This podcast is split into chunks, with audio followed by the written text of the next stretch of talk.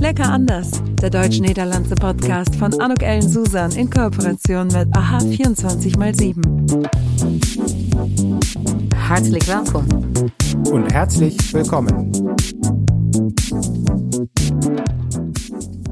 Ein herzlich Willkommen, ein herzliches Willkommen zu dieser Podcast-Episode von Lecker anders. Und es wird eine ganz tolle Episode, bin ich überzeugt. Und ich habe von da Kerstin Schweighöge hier bei mir. Hallo, liebe Kerstin. Ja, guten Morgen. guten Morgen, guten Morgen. Jetzt bin ich schon zwischen zwei Sprachen dahin hergerissen. Hallo, willkommen, Sache. Bin äh, bedankt. ja, was fein, dass ihr da bent, Kerstin. Dieser Podcast ist ja auch zwei Sprachen uns ganz ausleben, wie wir möchten. Ja. Ähm, vielleicht ganz kurz, Kerstin, dass du dich unseren Zuhörern und Zuhörern vorstellen möchtest. Ja, also ich arbeite als Auslandskorrespondentin und Autorin in den Niederlanden, genauer gesagt bei der alten Rembrandtstadt Leiden. Da bin ich schon seit über 20 Jahren jetzt und berichte für Deutschlandfunk, weitere deutsche Medien wie das Kunstmagazin Art und äh, auch den Standard in Wien zum Beispiel, die ARD-Hörfunkanstalten. Und die Themenpalette, die ist ziemlich bunt. Also als Korrespondentin bist du alles Fresserin, sage ich immer. Das fängt dann beim Königshaus an, bei Tulpen und Tomaten. Das geht auch dann über Kriegsverbrecherprozesse weiter. In Den Haag gibt's ja so viele internationale Gerichtshöfe. Und dann auch zu gesellschaftlichen Dauerbrennern wie Sterbehilfe, Drogenpolitik. Ähm, Abtreibung ist auch immer wieder aktuell oder Rechtspopulismus. Also wie gesagt, es ist ein sehr kontrastreich oh. und bereitet nach wie vor Freude. Da kommt ja alles drin zurück. Wahnsinn, Kessen. Da hast du es einerseits, kann ich mir vorstellen, total abwechslungsreich und wahrscheinlich lernst du auch jeden Tag wieder was Neues dazu, oder? Genau, also das hört nicht auf und das, das macht, das ist ja, glaube ich, der Hauptfaktor, dass es Spaß macht, wenn sich das immer wieder wiederholt. Also bei manchen Sachen stöhnen wir Auslandskorrespondenten dann schon ähm, alle Jahre wieder Sinterklaas zu erklären, also mhm. den Nikolaus, ne? Oder auch die Drogenpolitik, das war dann auch immer wieder dasselbe. Aber da tut sich ja jede Menge in der Drogenpolitik, hat sich auch einiges getan. Bei Sinterklaas kam es ja auch zu in Anführungszeichen interessanten Entwicklungen, ähm, die Traditionalisten, die sich ihr Nikolausfest nicht nehmen lassen wollen, ne? und dann andere, die sagen, wir müssen da aufpassen, dass, es, dass wir nicht diskriminieren. Also das ist alles in Bewegung, im Fluss und das macht es eben so interessant hier hinter den Deichen als Korrespondentin zu berichten für Deutschland. Ja, weil äh, das Interesse ist doch riesig am Nachbarland. Ja, da muss man Abstriche machen. Also es kommt drauf an. Die Radioprogramme für Radio ist es äh, ganz leicht. Da ist es wirklich, da wird man ganz, ganz viele Themen los. Also für manche Printmedien oder Wochenzeitschriften ist es schon schwieriger, sich durchzusetzen gegenüber anderen größeren Ländern wie Frankreich, Großbritannien oder dann gar den USA. Also da ist der Platz ein bisschen kleiner bemessen. Aber mhm. was ich jetzt gemerkt habe, auch, dass vor allem in Nordrhein-Westfalen, im Grenzgebiet, da ist das Interesse wirklich am Nachbarland riesengroß. Und ähm, ja, für Nordrhein-Westfalen sind die Niederlande ja auch Urlaubsland Nummer eins, weil die Küste die nächste ist, die sie erreichen können. Ne? Und du wohnst auch an der Küste, oder? Ich bin ja ganz ja. neidisch, Kerstin. Ja, ja, da, also das ist, das ist wirklich toll. Nicht direkt, aber Sinn. Ich meine, mein Lieblingsstrand ist der wassernasses Flach, da bin ich dann ruckzuck mm. und das mache ich im Sommer manchmal ganz früh, wenn der Strand noch leer ist, mit, äh, mit dem Hund dann hin zum Schwimmen und dann zurück an den Schreibtisch. Also das ist schon, ähm, ja, da bin ich schon privilegiert, finde ich.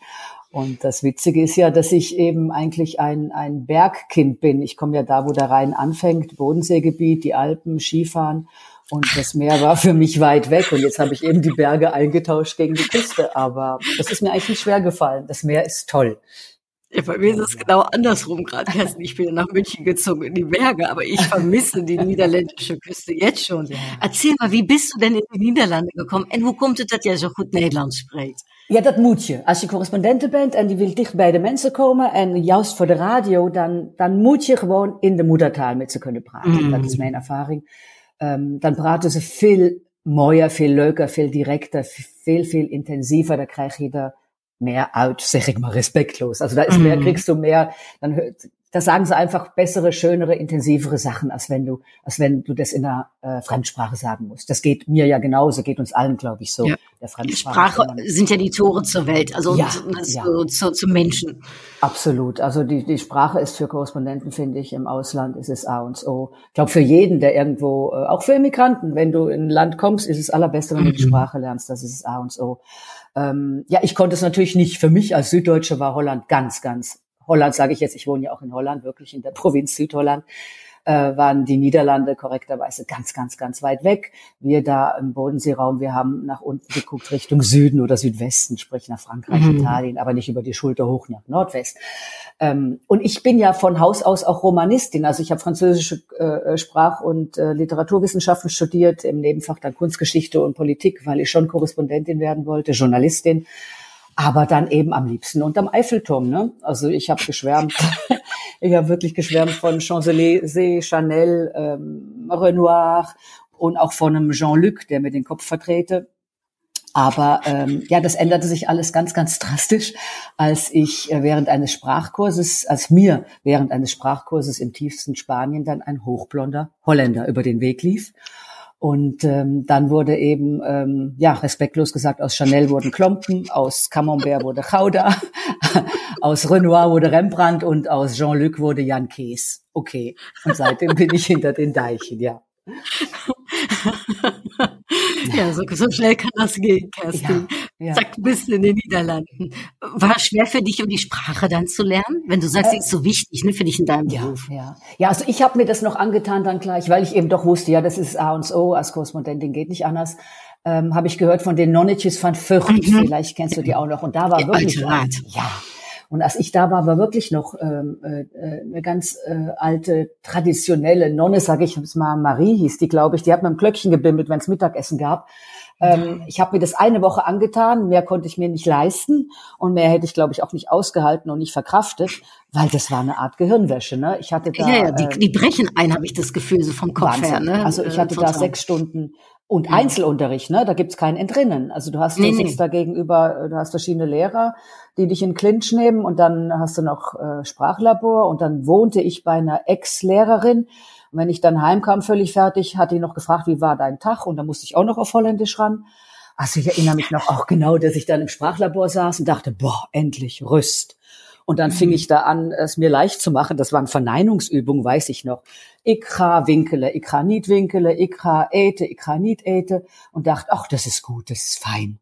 Und dann hörte ich auf einmal die Stimme der Lehrerin in meinem Ohr. Aber Frau Schweighöfer, das können Sie doch schon längst. Machen Sie mal weiter auf Seite 10.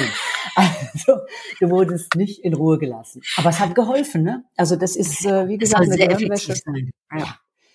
Ähm, äh, mittlerweile keine Nonnen mehr und äh, kein Kloster und trotzdem aber noch eine Sprachschule. Ähm, und es hat sich bewährt bei dir, Kerstin. Was war denn für dich so schwierig? Was war lecker anders als du Lecker anders. Was ganz ja, schrecklich was war und heute immer noch schrecklich ist, ist es Au. also das UI, das UI, au, au. Und dann, äh, ja, ja. Und da hat mich die kleine Tochter von äh, eben von von von Jan Kees, hat mich damals auch getriezt. Die hat gesagt: So, Kerstin, wir üben jetzt. Kleine Kinder können ja dann ganz schrecklich sein. Und da muss ich immer mhm. sagen: Ich komme aus Süddeutschland und ich habe ein Haus in der Duine, was natürlich leider nicht stimmt. Super. Aber lauter so Sätze mit UI, ne? Also das fand ich schlimm. Ansonsten mhm. muss ich sagen, dachte ich als Deutsche, glaube ich, das denken viele Deutsche, ach, das ist ja, äh, es ist ja die Schwäbisch Sprachfamilie, so wie äh, Italienisch, mhm. Französisch und Spanisch, äh, ist ja gut, ne, liegt, liegt einem. Und dann merkst du, dass die Franzosen und Engländer an dir vorbeiziehen nach einer Zeit lang, weil die, die, die feinen Sachen, die kleinen Sachen, die kriegst du als Deutsche dann nur ganz schwer auf die Reihe, fand mhm. ich. Also, weißt du, äh, äh, äh, verbauen, umbauen, also die, diese, diese winzigen Kleinigkeiten. Das Grobe stimmt dann, aber die, habe ich das Gefühl, die Franzosen oder die Engländer lernen dann auch die kleinen Sachen mhm. äh, gleich richtig und da machst du als Deutscher immer noch oft Fehler.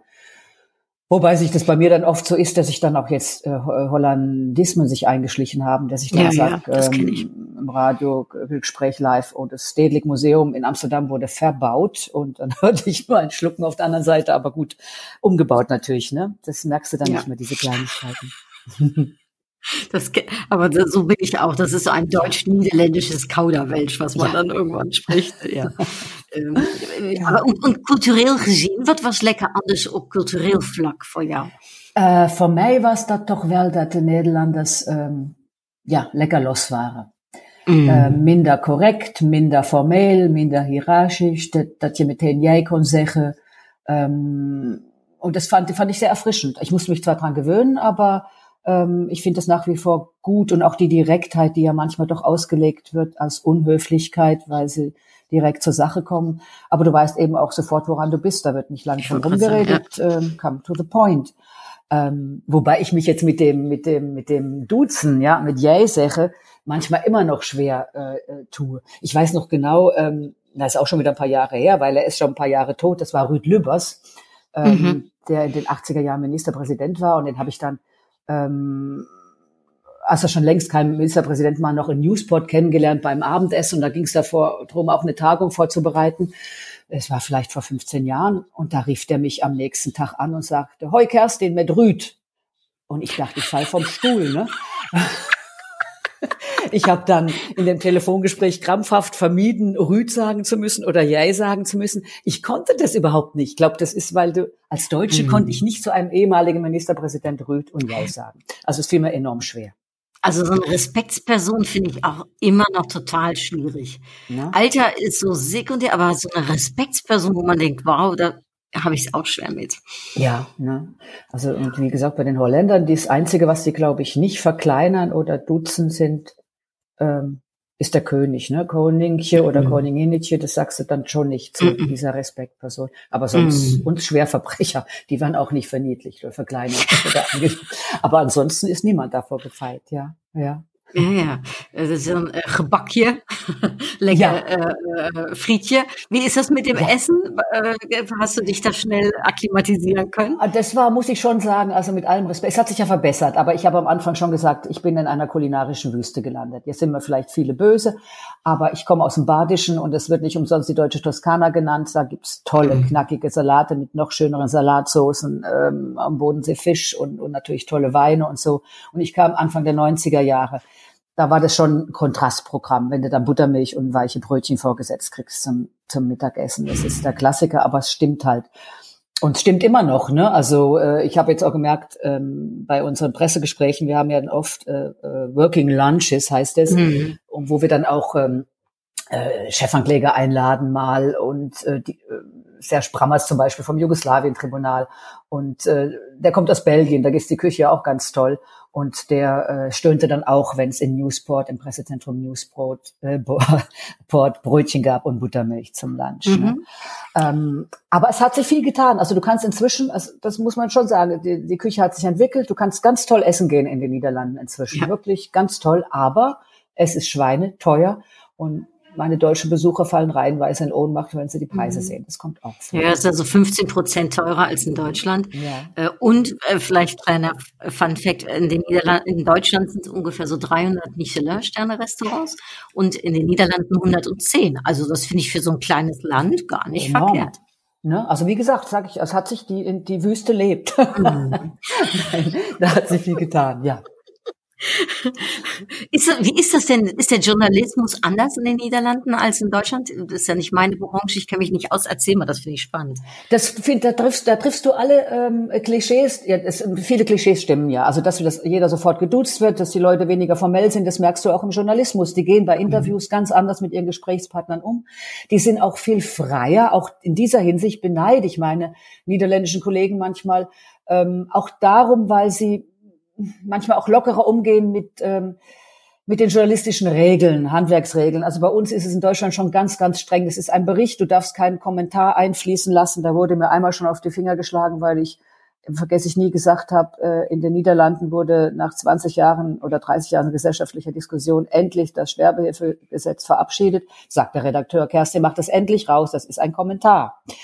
Ähm, mhm. Die Niederländer sind nicht ganz so genau. Also die Kollegen haben es da leichter. Ähm, das ist auch in dieser Hinsicht sehr viel weniger formell, ähm, weniger streng, so kann man es auch mhm. sagen, als äh, mhm. für deutsche Journalisten, ja. Doch. Ja, äh, ich kann mir vorstellen, dass es ein schöner Mix ist. Ich sage mal, für mich ist das der schönste Mix, Deutschland und Niederlande in beiden Ländern tätig und mit beiden Ländern tätig. Da hast sein. du recht. Das sage ich auch oft. Das Beste aus diesen beiden Welten, das optimaler geht's gar nicht. Ja. Du hast ja auch ein Buch geschrieben, machen wir mal kleine Werbung. Ich habe lecker anders Buch geschrieben. Du hast das Buch geschrieben mit auch einem ganz tollen Titel. Ähm, das, du meinst, das, das jüngste Buch, die Gebrauchsanweisung? Ach, da, nein, da, da musst du mir auch von erzählen. Ich meinte sogar noch das erste Buch, ja. Das war ja, es geht ja auch, also das erste Buch, das ist auch in Romanform eigentlich eine Gesellschaftschronik, äh, wie ich äh, als frankophile Süddeutsche hinter Deichen überlebt habe. Das ist launig und witzig geschrieben, aber eigentlich eine Gesellschaftschronik mit allen Entwicklungen in den Niederlanden drum und dran. Und das letzte ist jetzt eine Gebrauchsanweisung, das ist ein bisschen sachlicher, aber auch doch also ein bisschen locker flockig geschrieben und launig, Stimmt. dass die Leute Lust kriegen. Ein sogenannter literarischer Reiseführer, also ohne Adressen, ohne Telefonnummern, auch ohne Fotos. Und das ist aus der Reihe der Gebrauchsanweisungen von Piper. Und in dem Fall ist es ähm, die Gebrauchsanweisung für die Niederlande. Es gibt die inzwischen, glaube ich, für, für ganz, ganz viele Länder, Italien, Frankreich, England. Ähm, und jetzt eben auch für die Niederlande. Und da konnte ich auch so in die Tiefe gehen und die Gesellschaft erklären und wie sie funktioniert und natürlich auch einfließen, was meine Lieblingsorte sind ähm, über Tulpen reden, über äh, gesellschaftliche Entwicklung, wie der Rechtspopulismus, der fehlt auch nicht. Aber auch die Unterschiede zwischen Groningen und Limburg. Also alles drum und dran. Ich habe versucht, ganz viel reinzupacken. Aber alles ich pack auf jeden Fall den Link an, in die äh, Show Notes. Das ja. ist ja schon mal ganz klar, damit äh, wir äh, und alle die, die sich jetzt für das Buch interessieren, dann auch wissen, wo sie es bestellen können. Ja, Kerstin, sag doch mal, was ist denn dein Lieblingsort? Du, da habe ich keine, da, da gibt's mehrere. Also nagel mich nicht fest. Aber wenn ich mich entscheiden muss, ist mein Lieblingsort doch der Wassernasse der Strand. Hm. Ich habe ja. das Meer so lieben gelernt. Also ich denke manchmal, ich könnte gar nicht mehr ohne sein. Und der ist auch noch nicht so überlaufen. Und da gibt's die Strandbuden aus Holz, die jedes Frühjahr aufgebaut werden. Jetzt sind sie wieder verschwunden. Also da ist der Strand sozusagen naturbelassen. Und äh, ja, das ist bei mir vor der Haustür und das ist mein Lieblingsort schon, doch. Ja. ja. Das, äh, ich kenne es und ich liebe es auch. Und du bist ja Hundebesitzerin auch, ne? Also, ja, äh, genau. Äh, ich glaube, sehr viele Hundebesitzer fahren in die Niederlande. Das ist natürlich ein Träumchen, gerade aus NRW hat man ja. kurze Anreise ja. Äh, und ist direkt am Meer. Ja, und die Holländer sind auch mit Hunden eben, ist es einfacher das sind andere Nationen, auch in Deutschland ja viel strenger. Auch in Deutschland kriegst du sofort zu hören, aber sie wissen schon, hier ist Anleihenpflicht, ne? Und mhm. so Sachen. Und das bei den Holländern oder bei den Niederländern ist es dann schon oft, äh, wird ein Auge zugedrückt, wenn ein Hund brav ist und so und äh, passiert nichts. Und Hunde sind erlaubt, auch am Wassernasse Schlag ist es so, dass sie ähm, in der Hochsaison tagsüber nicht erlaubt sind, aber ähm, ab sieben. Und da kommen die meisten schon um halb sieben und das ist dann auch nicht schlimm, ne? Ähm, ja, also da ist es das auch als Hunde als Hundebesitzer sind die Niederlande paradiesisch, ja. Ja, äh, ich, äh, ich habe keinen Hund, aber ich sehe sie und man kriegt direkt eine Freude, wenn man sieht, wie die da am Strand laufen können. Ja. Und, und es gibt nicht viele. überall natürlich, aber viele Strandabschnitte. Äh, also es gibt schon viel, ich glaube, die Niederländer sind auch das Land mit der höchsten Hundedichte. Also es gibt wahnsinnig viele Haustiere in den Niederlanden, ja. Nicht so viele wie Fahrräder wahrscheinlich. Nein, das nicht. Das ist der andere Punkt. Genau, genau. Das Fahrrad. Ne? Ohne geht ja gar nicht. Wenn jij een fietsen? Hou je van fietsen? Jawel, natürlich habe ich ein Fiets. Ich habe verschiedene Fietsen. Ich habe ein uraltes, äh, das habe ich, du, du wirst lachen, das habe ich mitgenommen aus München. Das habe ich mir während des Studiums in München gekauft, bei Karstadt damals noch, 1980. Das habe ich immer noch. Und das ist so auffallend, weil es so knallgrün ist irgendwie, das wird auch nicht geklaut äh, weil ich das ja extra im Einsatz habe, weil ich dachte, das ist das uralte, das könnten sie klauen. Ich will jetzt keine äh, bösen Geister hier aufrufen, aber nee, nee, das nee, habe nee, ich, nee, nee, das hab ich immer noch. Ne? Das habe ich, äh, mein Mann und ich haben uns vor kurzem ein richtig schickes, teures gekauft, aber da habe ich richtig Schiss, das zu benutzen, obwohl wir es mhm. versichert haben, damit es nicht geklaut wird. Aber nee, natürlich ähm, äh, äh, fahren wir Rad hier und es ist ja auch ein Paradies für Radfahrer. Also die werden ja an die Watte gelegt. Das muss ich jetzt auch gerade nochmal sagen, wenn ich hier in Düsseldorf bin, haben wir auch ein Rad stehen ähm, wir wohnen auch in Düsseldorf, mein Mann kommt aus Düsseldorf. Äh, mein jetziger Mann, muss ich sagen, also dieser hochblonde Holländer, ähm, das hat nicht so lange gehalten wie die Liebe zum Land. Ähm, aber, man muss manchmal Prioritäten setzen im okay, Leben. Da musst du noch mal. ja. Da ist die Liebe zum Land manchmal wichtiger. Ja, die ist geblieben, die ist dauerhafter gewesen. Ach, schön. Ja. Aber den Punkt, den ich jetzt gerade nochmal machen wollte, ist eben, was mich dann entsetzt hat nach äh, so vielen Jahren, dass ich auch verwöhnt bin als holländischer Vizer oder niederländischer Vizer. In deutschen Städten ist das ja eine Katastrophe verglichen mit äh, den Niederlanden. Ich weiß, es wird dir doch auch auffallen. Also es Total. Ist, ist lebensgefährlich. Es ist der, es ist der, ich bin entsetzt, auch dass, dass du dir den, den, das Trottoir dann teilen musst mit Fußgängern, nur damit die Autofahrer ähm, weiterhin ähm, ja, freie Fahrt haben. Es ist schon ein bisschen verkehrte Welt aus Sicht einer verwöhnten holländischen Fahrradfahrerin. Ja. Ja, ja, ich äh, komme ja aus Köln und das ist eine der schlechtesten Städte für Fahrradfahren, hat man, habe ich letztens irgendwo gelesen. Und da wird aber jetzt natürlich ein großer Augenmerk aufgerichtet, weil ja das Radfahren ist natürlich auch sehr klimafreundlich. Ja. ja und da könnten wir ein bisschen mehr vielleicht noch von gebrauchen hier. Absolut. Das wird aber, ja, ja, es gibt ja ganz viele Delegationen, die sich in den Niederlanden umschauen und hoffentlich dann sagen, mhm. so machen wir es jetzt auch, ne? Dass sich das durchsetzt. Ja, wir, wir, können ein bisschen was voneinander lernen, glaube ich, ne? Die ja. Deutschen von den Niederländern und die Niederländer von den Deutschen. Absolut. Da bin, da bin ich überzeugt von. Und die Mischung war, wie gesagt, optimal. Mhm. Wir haben ja auch was Schönes zu erzählen, Kerstin, für alle, die relativ, ich sag mal, zeitnah diesen Podcast hören. Und zwar noch äh, im äh, Winter 2022. Denn ja. wir zwei haben einen schönen gemeinsamen Abend mit so um die 70 Gäste, glaube ich, ne, die mit ja, vor Ort sein werden, aber auch hybrid, also sich einschalten können. Magst du vielleicht erzählen, worum es geht? Ah ja, wir haben ein Doppelt, äh, ein gemischtes Doppel leisten wir uns an, ja. nicht wahr? Und zwar, wir erzählen, also ich erzähle dann, wie ich als Deutsche die Niederlande, äh, Niederländer erfahre und du erzählst, wie du als Niederländerin die Deutschen erfährst. Und dann reden wir über Unterschiede, wieso die Deutschen so anders ticken äh, aus niederländischer Sicht und die, die Holländer oder die Niederländer aus deutscher Sicht so anders ticken. Ähm, und ähm, ja, wir werden, glaube ich, sehr, sehr viel Spaß haben, wenn wir da auf die Unterschiede eingehen und natürlich auch auf die Gemeinsamkeiten, was es verbindet. Ne? Absolut. Und wir haben eine ganz tolle Location und äh, machen das gemeinsam äh, in äh, Einladung, sage ich jetzt mal, vom Deutsch, von der deutschen Botschaft in den ja. Niederlanden, und zwar in Den Haag, dürfen wir in der Residenz des Botschafters ähm, ja dort diese Lesung und dieses Gespräch stattfinden lassen. Und ähm, ja, in der äh, Residenz, ne? Nicht in der Botschaft. Ich dachte erst in der in, Botschaft, in der Residenz. richtig schick in der Residenz. In der Residenz des Botschafters, das ist Eben, toll. Das ist toll. Das gilt ja als eines der schönsten äh, äh, Pande, also Gebäude in Den Haag. Also das ist schon ein, äh, auch ein Vorrecht, dass wir da äh, auf, äh, ja, in eine auf oder an einer der feinsten Adressen lesen und auftreten dürfen als gemischtes Doppel. Ist ja auch was ganz also, Besonderes. Normalerweise sind es immer nur ist es immer nur einer und so dürfen wir das gemeinsam machen, Schlagabtausch und auch ja. lesen aus unseren äh, Büchern und Veröffentlichungen. Also das wird eine bunte Mischung. Und wir zeigen auch Fotos. Also ich denke, ja. ähm, wir werden die. Und ich Zuhörer werde eine kleine Premiere geben, denn ich werde aus meinem Buch, was es noch nicht geben wird im Dezember, aber im Januar, ja. das Lecker anders Netzwerken. Ähm, da werde ich ein kleines Stückchen draus vorlesen. Das ist doch toll als Vorgeschmack schon, ne? Sowas. Also ja. es, es ist eine tolle Mischung, glaube ich, und wir werden die, die Zuhörer ganz bestimmt bei der Stange halten. Ne? Ja, und der Dr. Cyril Nin, der der Botschafter ist, der deutsche Botschafter in den Niederlanden, den habe ich ja letztens auch interviewt ja. für diesen Podcast. Also für alle, die, die sich da mal reinhören möchten, das ist nämlich auch ein wirklich äh, ja, ein toller Mann und ja. ich glaube auch, wenn man Botschafter ist, also wenn ich sagen darf, dann ist, glaube ich, Botschafter in den Niederlanden zu sein, was ganz Besonderes, gerade weil es so viel ja zu tun gibt. Ja, wobei man sagen muss, wenn wir jetzt noch ganz kurz darauf kommen wollen, dass es äh, äh, der jetzige Botschafter leichter hat als seine Vorgänger von vor 25, 30 Jahren. Oh ja. Weil es da noch wirklich schwierig war mit dem deutsch-niederländischen Verhältnis. Und ich weiß noch, wie ein legendärer Botschafter hier in Den Haag am Ruder war, das war Otto von der Gablenz. Mhm. Und der kam damals aus Israel weil, mhm. und wurde nicht umsonst in die Niederlande geschickt, weil es unglaublich viel Fingerspitzengefühl noch erforderte mhm. und das deutsch-niederländische Verhältnis eben noch gestört war. Man kann es ruhig so mhm. sagen, das war noch vom Weltkrieg, vom Zweiten Weltkrieg der deutschen Besatzungszeit geprägt. Man musste als Deutsche noch auf Zehenspitzen gehen. Ich habe da auch noch einiges mitgekriegt. Und es hat sich eigentlich erst die letzten 20 Jahre hat sich das geändert, ähm, gewandelt und jetzt ist alles gucken, ey, so kann man es auch sagen, wie die Holländer ja. sagen, ne? Friede, Freude, Eierkuchen.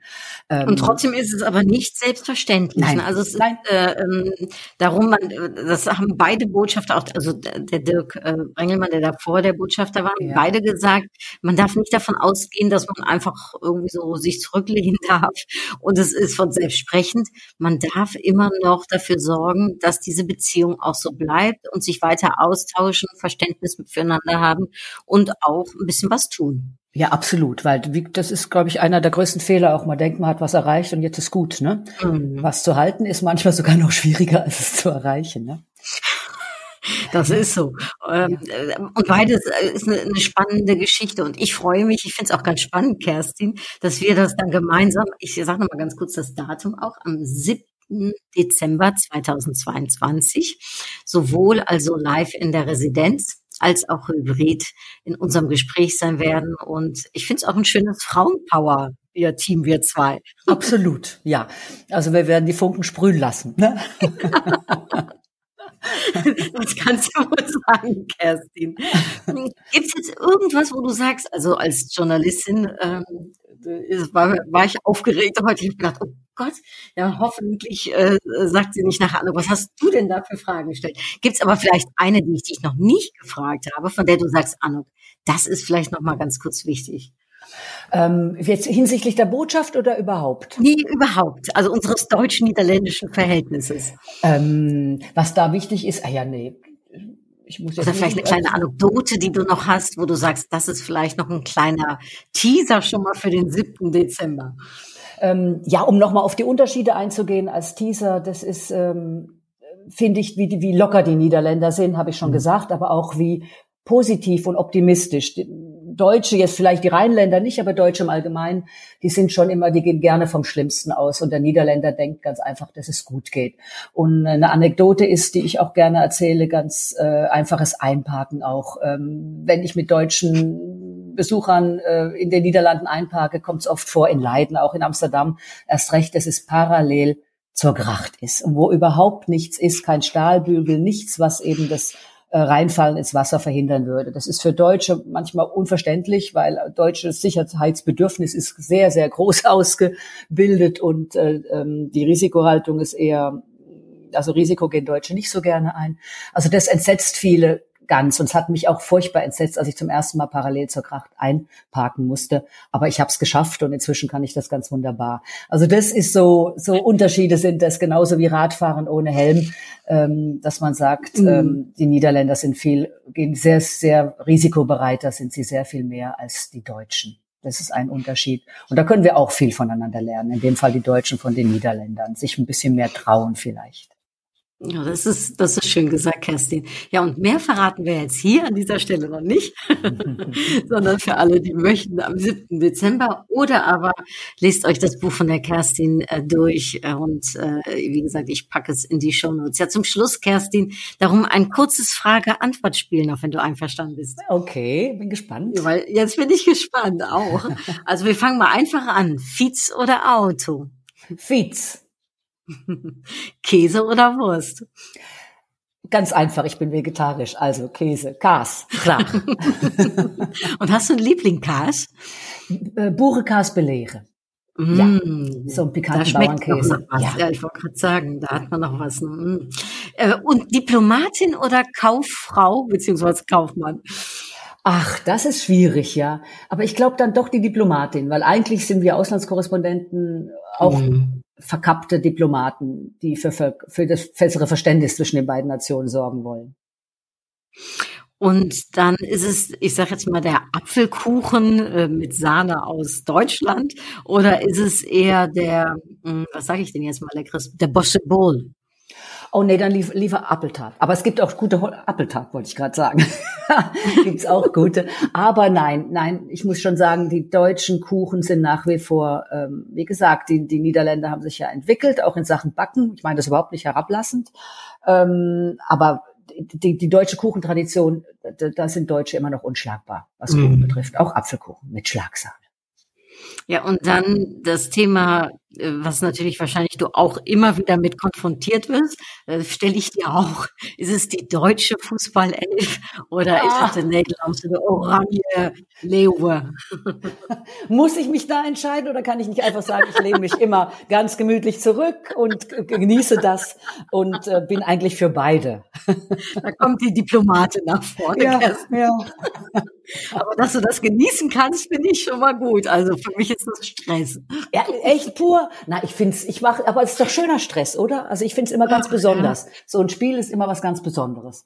Man ist immer der Verlierer irgendwie, äh, finde ja, ich, ne? weil die genau. Niederländer, die sagen dann, wenn die Deutschen gewinnen, oh Gott, und die Deutschen ja. sagen, wenn die Niederländer gewinnen, oh Gott. Und man ist immer derjenige, der schuld ist. Ja, wir haben uns ein, Dieter und ich haben uns ein Länderspiel in Amsterdam in der Arena angeguckt. Wir sind mit dem Zug hin und mit dem Zug zurück.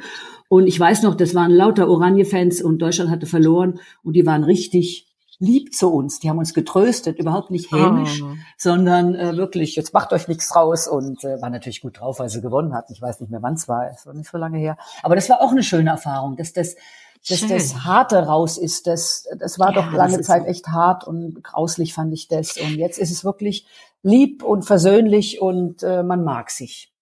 Ich sage immer, die WM 2016 war das meines Erachtens. Und die hat da enorm geholfen. Ja. War das 2016? Nee, war 2006. Nee, die war früher, 2006, glaube ich. In ja, Berlin 2006. die, ne? Ja, ja, das war die genau. in Berlin. Das war das Wo, ja, ja. 2006. Die hat enorm viel Gutes getan. Die hat zu dieser wundersamen Wandlung und zur, also zu dem herzlichen Verhältnis ganz, ganz sicher ganz viel beigetragen, ja.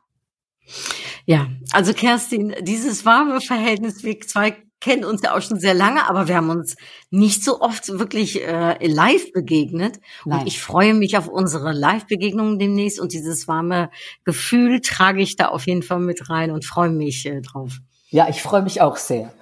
Dus uh, tot strakjes. Ja, tot strakjes, ja, das ist schön gesagt. Äh, hartelijk Dank, dass du dir die Zeit genommen hast und äh, ja, deine wirklich doch sehr schön, äh, ich sage jetzt mal, Erfahrungen und das, was du als lecker anders so siehst, mit uns geteilt hast. Dank je wel, liebe Kerstin. Äh, heel graag gedaan, liebe Anouk. Tot heel erg gauw, sage ich, und auch allen, die uns zugehört haben. Ich hoffe, ihr hattet Spaß. Ich kann es mir nicht anders vorstellen. Bei den vielen schönen Beispielen, die Kerstin auch genannt hat. Ja, und bis ganz bald bald. Hartelijke groetjes. Doei. Groetjes tot snel. Doei, doei, doei. Doei. Das war's. Tschüss. En tot gauw. Lecker anders. Der deutsch-niederlandse Podcast von Anuk Ellen Susan in Kooperation mit AHA 24x7.